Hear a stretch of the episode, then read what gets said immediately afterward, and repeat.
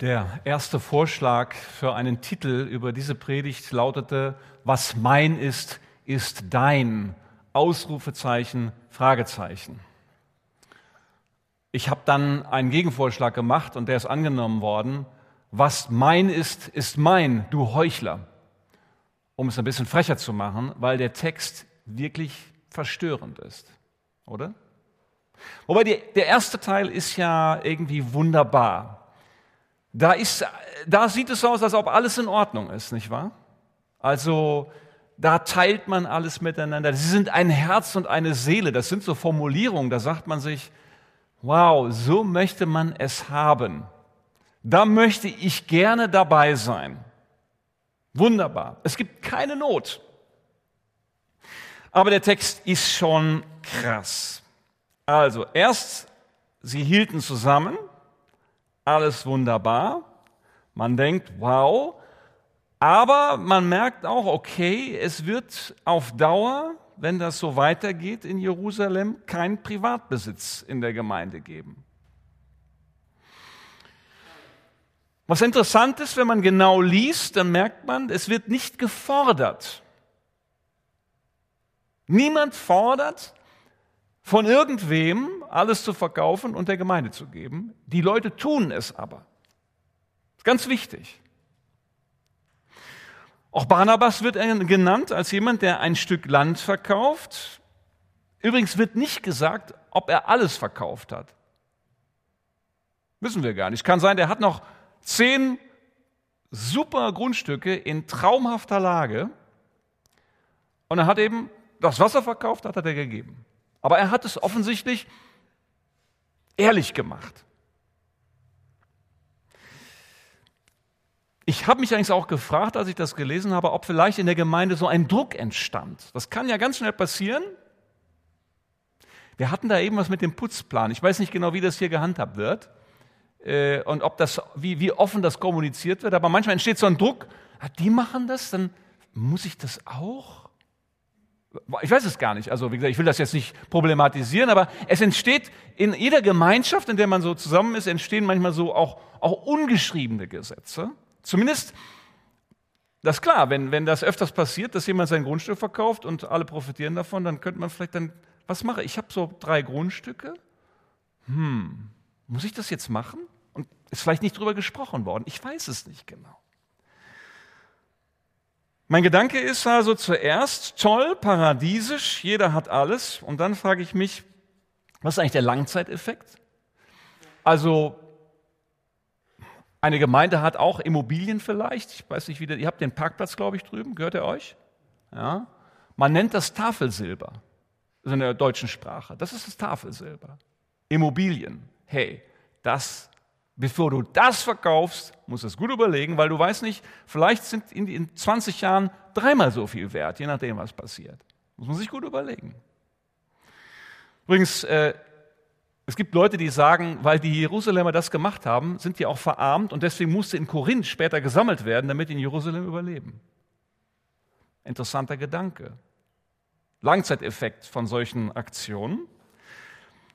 Auf jeden Fall, jetzt kommt der zweite Teil. Barnabas gibt alles, aber Hananias und Sapphira, die tun nur so. Sie geben es vor. Das ist, das ist die, die andere Story. Und die ist wirklich krass. Sie fallen tot um, weil sie Gott, weil sie den Heiligen Geist betrogen haben. Ich muss es so kurz sagen, wie es ist. Da gibt es nichts zu beschönigen. So war das offensichtlich. So wird es uns berichtet. Und wenn ihr über eure Predigtreihe Blaupause für Gemeinde schreibt, bin ich froh, dass sich diese Praxis nicht durchgesetzt hat. Ist mir zumindest nicht bekannt. Denn wenn jeder Heuchler und jede Heuchlerin tot umgefallen wäre, also dann säßen wahrscheinlich nicht mehr viele hier. Also es kommt immer auf den Kontext an, aber ich behaupte das mal. Man muss das ganz klar sagen. Es ist ein verstörender Text. Ich nenne, es ist verstörend, dass sie tot zu Boden sinken, muss man sagen. Es gab gar kein, man hätte mal sagen können, lass uns doch mal ein seelsorgliches Gespräch führen. könnte sagen, hey, was machst du da? Warum machst du das? Was ist der Druck? Was ist bei dir angekommen? Also es hätte eine Menge Grund gegeben, seelsorglich hier zu intervenieren. Und ehrlich gesagt mache ich das so ein bisschen zum Vorwurf. Ich, ich weiß nicht, was da, was da passiert ist. Verstörend zumindest. Dann, ich finde auch verstörend, ehrlich gesagt, dass Petrus das offensichtlich für normal hält. Wenn ich jetzt Petrus wäre, hätte ich gesagt, wow, Hilfe, was ist hier los? Oder? Also ich finde das verstörend. Ehrlich, ich finde das verstörend. Drittens, finde ich auch verstörend, dass Petrus, man hätte ja sagen können, jetzt kommt die Sapphira rein, hätte man auch sagen können, hör mal, Sapphira, dein Mann ist eben verstorben. Ich hätte kondoliert. Das wäre meine gute Sitte gewesen. Aber der, der fragt sie, wie war das hier mit dem Grundstück? Ey Leute, ich, der Text macht mich fertig ein bisschen, muss ich ehrlich sagen. Ich kann nur sagen, es ist verstörend. Ich kann, wenn ich jetzt mal positiv dran gehe, mutmaßen, und das sind auch, sind auch Sachen, die Ausleger versuchen dann zu lesen, mutmaßen, dass offensichtlich die Präsenz Gottes so real war, dass hier sofort eine, eine, diese Heuchelei zu Konsequenzen geführt hat. Das kann ich ein bisschen positiv hier hineinlesen. Und das Dritte, ich kann zur Kenntnis nehmen, es hat sich nicht durchgesetzt. Das hatte ich schon gesagt. Es hat sich, es ist mir sonst nicht bekannt als Bericht. Ich muss das so lesen. Die Frage ist ja, was macht man damit so einem Text? Also erst einmal muss man wirklich sagen, deswegen sind nicht alle Texte der Apostelgeschichte eins zu eins zu übertragen, sondern wir können sie nur lesen und sagen, okay, so war es, was ist eigentlich weiter draus geworden? Und wir können versuchen zu graben, was Gott uns vielleicht heute zu sagen hat. Und das möchte ich gern. Und ich möchte das vor allem an zwei Themenstellungen machen. Nämlich das eine ist, ich möchte mal fragen, wie ist das eigentlich mit Besitz und Privateigentum? Wie gehen wir damit um? Und das zweite ist das Thema Heuchelei. Was, was hat Gott uns dazu zu sagen? Gehen wir mal erstmal zum Besitz und zum Privateigentum. Hm, ein paar Grundsätze dazu. Jetzt betrifft das uns sicher Unterschied. Es gibt vielleicht manche unter uns, die haben gar nichts oder ich gucke jetzt ein bisschen jünger an, die, ihr habt vielleicht ein paar Autos und ein, äh, äh, ein Stofftier, hast du, Nils, zwei habe ich gesehen. Nein, das ja. Ähm, andere haben vielleicht äh, schon, äh, weil sie was geerbt haben oder gearbeitet haben, haben vielleicht Grundstücke, Häuser oder ein Haus oder ein halbes, die andere Hälfte gehört der Bank oder wie auch immer. Das sind ja ganz verschiedene Umstände, wie wir hier äh, zusammensitzen. Nehme ich mal an, dass es so ist. In der Bibel ist eigentlich immer, das erstmal, muss man sagen, die geht davon aus, alles gehört erst einmal Gott. Also alles ist Gottes. Die Erde ist des Herrn, ja, und wir sind nur Gäste auf der Erde. Ja, und wenn ich irgendwo Gast bin, dann gehört mir erstmal nichts, sondern es gehört dem Gastgeber. Dem Gastgeber gehört alles. Ich war heute Nacht, habe ich übernachtet bei, äh, bei Van der Veldes und äh, ich habe mich wie ein Gast benommen und hab, bin nicht davon ausgegangen, dass mir alles gehört. Ich konnte mich zwar bedienen und wunderbar, das sind tolle Gastgeber, aber die Besitzverhältnisse sind klar geblieben. Ja, und deswegen sind wir auch in Frieden auseinandergegangen wahrscheinlich. Das ist aber das Zweite, dass es alles Gott gehört schließt Privatbesitz nicht aus in der Bibel. Das ist interessant. Menschen besitzen etwas und haben dafür eine Verantwortung. Und da heißt es schon, was meines ist mein. Und nicht dein. Was meines ist mein. Da wird schon unterschieden. Und im Alten Testament, das ist interessant, das ist wichtig, im Alten Testament ist Besitz dann auch ein Zeichen von Segen. Wenn du viel besitzt, hat Gott dich reich gesegnet sehr häufig zumindest zu finden. Hiob besitzt viel, die Väter Israels auch, ist ein Segen Gottes, viel zu besitzen. Tja, im Neuen Testament muss man aber sagen, ist das ganz anders. Da verändert sich das. Äh, da geht es nämlich um ganz andere Dinge. Da ist Segen nicht, dass ich viel besitze, sondern da gibt es zum Beispiel solche Werte wie, dass Jesus sagt, äh, ihr sollt nicht Schätze auf der Erde sammeln, sondern im Himmel. Was immer das jetzt auch bedeutet, wäre eine eigene Predigt. Schätze im Himmel sammeln. Wie macht man das? Ja. Das, wir bräuchten mal Investitionsberater für solche, für solche Schätze. Das, das, das, eigentlich sind Gemeinden solche Investitionsberater. Oder zum Beispiel das Wort, und das wäre ein ganz wichtiges G-Wort in diesem Zusammenhang, Genügsamkeit. Dass ein Mensch sagen kann, ich habe genug. Ein dankbarer Mensch ist ein genügsamer Mensch. Das sind die Themen im Neuen Testament. Nicht viel zu haben, sondern genügsam zu leben. Was übrigens aus meiner Sicht eine Tugend ist, die für unsere Zeit so wichtig ist. Das treibt zwar nicht das Bruttoinlandsprodukt nach oben, aber es macht Menschen glücklich, weil sie sagen, ich habe genug, ich brauche nicht immer mehr. Wenn ich zu essen habe, ein Dach über dem Kopf, wunderbar. Das sind die Themen im Neuen Testament. Es ist eine Irrlehre im Neuen Testament zu sagen, du bist gesegnet, wenn du viel hast.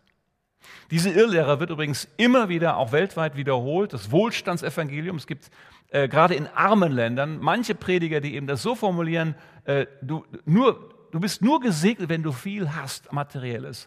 Ein, ein, ein, eine richtige Pest ist das. Wir haben das in Deutschland nicht so stark, aber ich sage das mal, weltweit ist das ein Problem. Wichtig ist im Neuen Testament Gottes Herrschaft und dass wir trachten nach seiner Gerechtigkeit und nicht trachten nach möglichst viel Wohlstand. Wir können auch nach Wohlstand trachten, aber die Reihenfolge muss gut stimmen.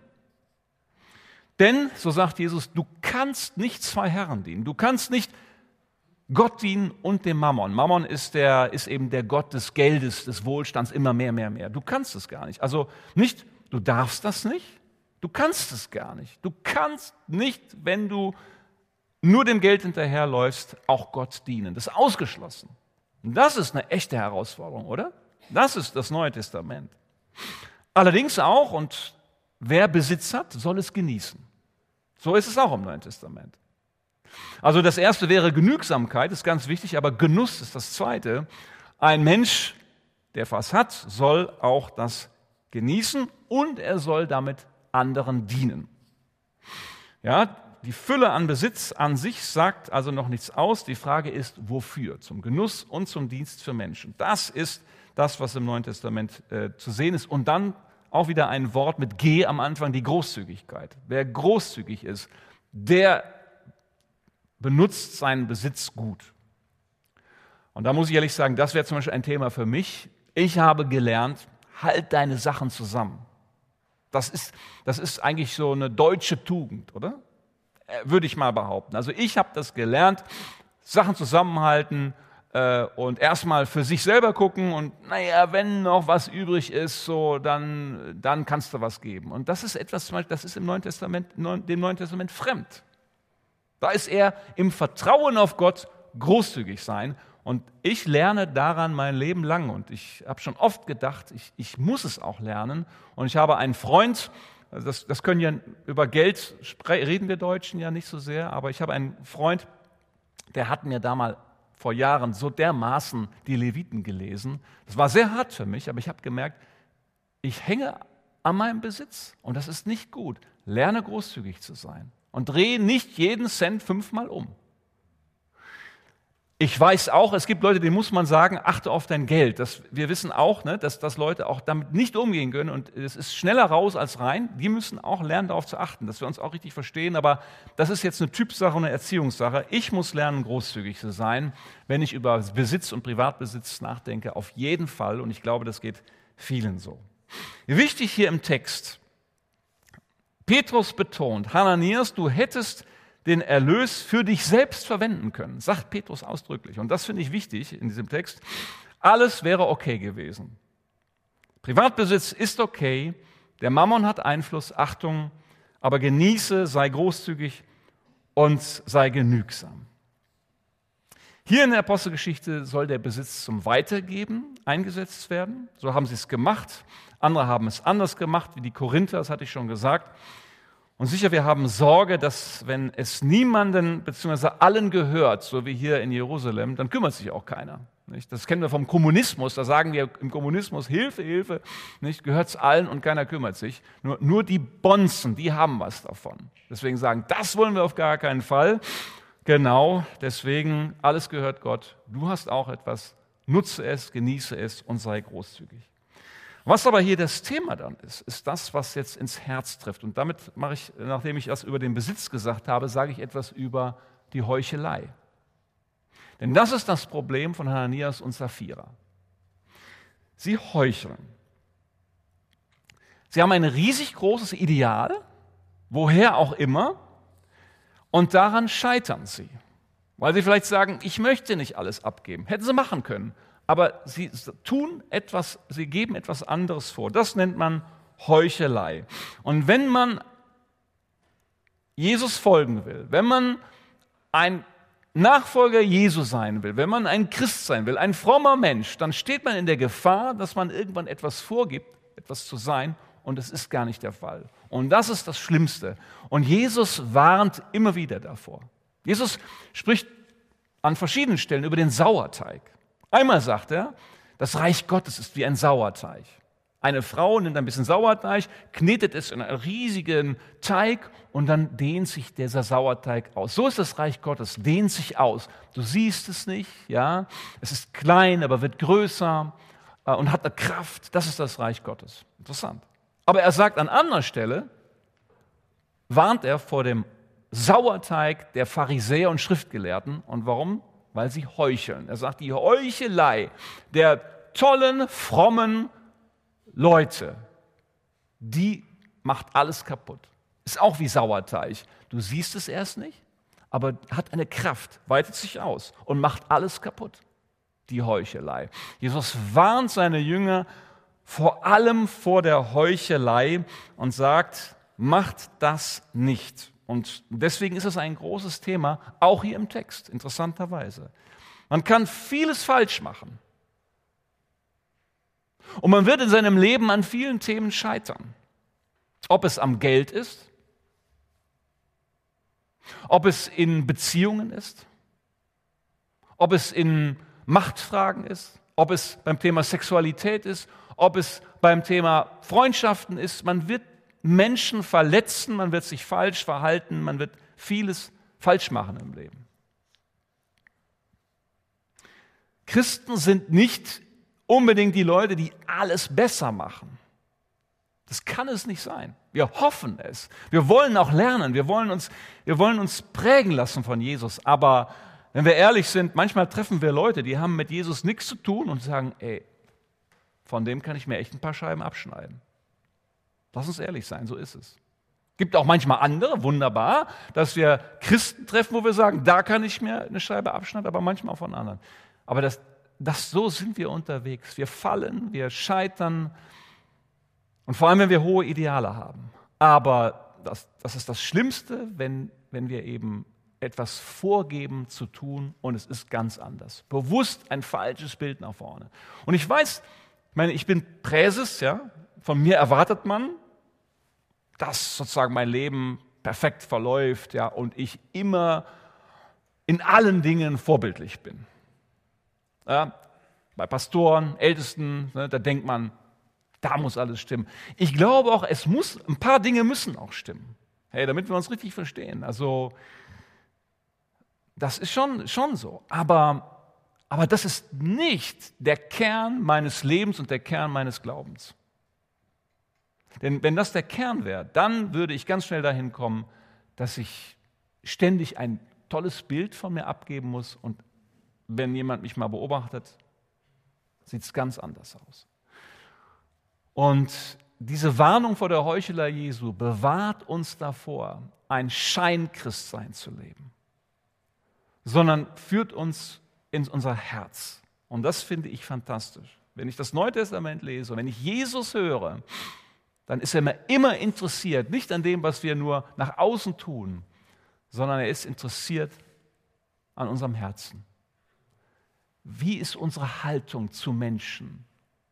Wie ist unsere Haltung zu Geld, zu Beziehungen, zur Welt? Ist da Liebe zu finden? Diese Haltung wird sich immer ausdrücken. Wenn ich an meinem Nachbarn wirklich aufrichtig interessiert bin, dann wird er das auch spüren. Aber im Herzen fängt es an. Und umgekehrt eben auch, wenn ich eigentlich kein Interesse an meinem Mitmenschen habe. Aber ihn frage, wie geht's dir? Wird er das auch spüren. Der wird spüren, dass ich die Frage gestellt habe, aber die Antwort eigentlich nicht hören will. Oder nur dann, wenn es ihm gut geht. Das wird man spüren. Deswegen, Jesus hat es auf unser Herz abgesehen, auf unsere Herzenshaltung. Beim Eigentum und bei allen anderen Fragen auch. Jetzt ist es bei diesem Thema so, man kann entweder, wenn man ein hohes Ideal hat, das Ideal runterschrauben und sagen, ja, wir sind ja alles Sünder, ne? deswegen ist egal, was du tust. Also was du tust, sagt man im Ruhrgebiet, ist klar, das habt ihr jetzt rausgekriegt. Man kann das Ideal runterschrauben oder man kann die Wirklichkeit so anders beschreiben, dass, dass man sagt, ja, ähm, bei mir ist alles gut. Und das ist jetzt die große Frage, wie kommen wir aus, diesem, aus dieser Gefahr der Heuchelei raus, wenn wir Jesus folgen wollen? Und dazu habe ich ein paar Stichworte, die ich als letzten Punkt sozusagen nennen möchte, wie wir aus, dieser, aus diesem Dilemma rauskommen und wie auch Hananias und Sapphira da rausgekommen wären. Und das sind folgende Stichworte, nämlich seine Herzenserneuerung, die wir brauchen. Wir brauchen eine ständige Herzenserneuerung. Wir brauchen die Gnade Gottes. Wir brauchen Freiheit und wir brauchen Ehrlichkeit. Und diese vier Dinge stehen wie so, wie ein Sternbild, sage ich mal, zusammen. Gnade Gottes, Herzenserneuerung, Freiheit und Ehrlichkeit. Und diese Punkte möchte ich jetzt nochmal erwähnen, weil ich glaube, das sind, das sind sozusagen die Gegenmittel gegen Heuchelei, was wir unbedingt brauchen. Äh, Herzenserneuerung. Ich habe gesagt, Jesus zielt auf unser Herz ab. Der Prophet Ezekiel sagt, ich will euch ein neues Herz geben. Und wenn ich in so einem Gottesdienst bin, wenn ich, wenn ich singe, dann bete ich ständig darum, Jesus, erneuere mein Herz. Er schaut viel tiefer in mich, in dich hinein, als, als wir das ahnen. Und das ist einerseits manchmal erschreckend, aber dann wiederum auch schön, weil er ja immer uns liebevoll ansieht. Und er erneuert dein Herz. Das ist die große Chance. Ich stelle mir manchmal Gott so vor, als jemand, der, der ständig daran interessiert ist, unser Herz zu erneuern. Das brauchen wir, um der Heuchelei oder der Gefahr der Heuchelei zu entgehen. Das hat oberste Priorität. Das zweite Stichwort hatte ich genannt, Gnade Gottes. Das ist eigentlich so, das ist das, warum warum Gott Jesus geschickt hat, um die Gnade Gottes auf dieser Erde zu manifestieren. Und keiner von uns könnte dem heiligen Gericht Gottes entgehen, wenn es nicht Gnade Gottes gibt. Das ist ja das Tolle an Jesus Christus, wo der heilige Gott gnädig ist in einer Person. Das ist einmalig, das ist großartig. Deswegen glauben wir ja, wenn wir an Jesus glauben, nicht nur an einen an einen äh, weichlichen Gott, sondern an einen heiligen Gott, der gnädig ist. Und wir haben, ist mir eben aufgefallen, bei den Liedern haben wir öfters gesungen, du bist heilig. Heilig bist du. Und wenn wir, wenn wir diesem heiligen Gott gegenübertreten, dann treten wir dem gnädigen Gott zugleich entgegen. Das ist ja das große Wunder. Gnade Gottes in Jesus Christus. Und deswegen dieses Stichwort Freiheit. Ich liebe Freiheit. Ich lese manchmal Bibeltexte nur unter der Fragestellung, was kann ich über Freiheit lernen, die Gott uns Menschen schenkt? Was kann man lernen bei diesem Text über Freiheit? Da könnte man lernen, ein Mensch, der unter dieser Herrschaft Gottes lebt, kann wirklich frei sein von all seinem Besitz und sagen, ich gebe das ab. Ich bin frei davon. Das ist das ist hohe Schule der Freiheitskunst. Also ich weiß nicht, wer die schon beherrscht, aber es gibt Leute, das, das, ist, das ist nicht, ich opfere was und beklage mich den Rest meines Lebens darüber, sondern ich bin frei, etwas zu geben. Ja, es gibt auch Leute, die mitarbeiten in der Gemeinde, ja, sich einbringen und dienen. Und da gibt es zwei Typen dabei. Die einen, die letztlich immer ein bisschen griesgrämig gucken und sagen, ja, ich tue es, aber bitte sieh auch, dass ich echt mich eingebracht habe. Und es gibt andere, die das in großer Freiheit tun und sagen, ich mache das in dieser Freiheit und du spürst, die machen das gerne und du fühlst dich auch wohl äh, in so einer Gemeinde. Ja, das ist ein, ein großer Unterschied. Die Freiheit ist ein fantastisches Stichwort und nur wer frei ist, wird der Heuchelei entgehen. Deswegen predige ich diese Freiheit, die in Christus ist, sehr, sehr gerne und halte sie für extrem wichtig. Wir haben auch das öfters gesungen. Ich bin irgendwie bei den Liedern, habe ich ständig gedacht, wow, das ja, wir haben gesungen, zur Freiheit hat uns Gott berufen. zur Freiheit hat uns Gott berufen. Oder mutig komme ich vor den Thron, freigesprochen durch den Sohn. Hey, wir sind freie evangelische Gemeinden. Und ich, ich möchte, dass wir nicht nur dieses Wort in unserem Namen haben, sondern dass wir von Christus freigesprochene, befreite Menschen sind und als diese freie Menschen dienen, geben, großzügig sind, genießen, was auch immer gerade dran ist. Das hilft gegen Heuchelei. Fantastisch. Und natürlich, das ist auch die Grundlage für das letzte Stichwort Ehrlichkeit. Ja, dass wir ehrlich sein können. Wir, ich weiß, es kommt auch auf den Kontext an. Deswegen, ich erzähle auch nicht überall jede Geschichte über mich. Ja, und im Internet sowieso, ne, wenn das einmal raus ist, dann muss man auch ein bisschen weise sein. Das ist keine Heuchelei. Ich sage manchmal den Spruch, alles, was du sagst, soll wahr sein, aber du musst nicht immer alles, was wahr ist, auch sagen. Ja, das kann man, muss man auch manchmal schauen, was der Kontext ist. Versteht mein Gegenüber das? Ja, oder in der Öffentlichkeit wirst du, je nachdem, im Internet, manche sind wahr und tun sich selbst keinen Gefallen damit. Aber Ehrlichkeit ist große, der große Ausdruck von Befreiung. Und ich finde Gemeinden fantastisch, wo man zusammenkommt und ehrlich sein kann. Äh, und wo keiner irgendwie was schauspielern muss. Da möchte man gerne sein. Ja, ich glaube, dass Freifränkische Gemeinde, auch hier diese Christusgemeinde, berufen ist, eine solche Gemeinde zu sein, wo man gerne ist. Und wo nicht Heuchelei regiert, wo alle nur die Fassade aufrichten, sondern wo man sagen kann, das sind echte Menschen, mit denen kann ich echt sprechen, auch über die Dinge, die mir selbst peinlich sind. Und sie verstehen was vom Leben und sie geben nicht nur vor, etwas davon zu verstehen. Und ich glaube, dass Christus, Jesus Christus dafür wirklich das Richtige gibt. Er gibt erneuerte Herzen für dich. Er gibt dir Gnade. Er gibt dir Freiheit und er gibt dir Ehrlichkeit. Und mit diesen Stichworten schließe ich meine Predigt ab und bitte darum, dass der Heilige Geist dir jetzt auch zeigt, was du brauchst. Und ich möchte dir sagen, wenn du darum bitten möchtest, Gott bitten möchtest, dann kannst du beten, dann kannst du vielleicht auch Seelsorge in Anspruch nehmen nach dem Gottesdienst und sagen, ich möchte diese Erneuerung erfahren. Ich möchte diese Freiheit empfangen. Ich merke, dass ich etwas vorgegeben habe, was ich nicht bin und was mir und andere geschadet hat, äh, anderen geschadet hat. Dann kannst du das auch im Gebet Gott sagen äh, und dazu lade ich ganz, ganz herzlich ein. Amen.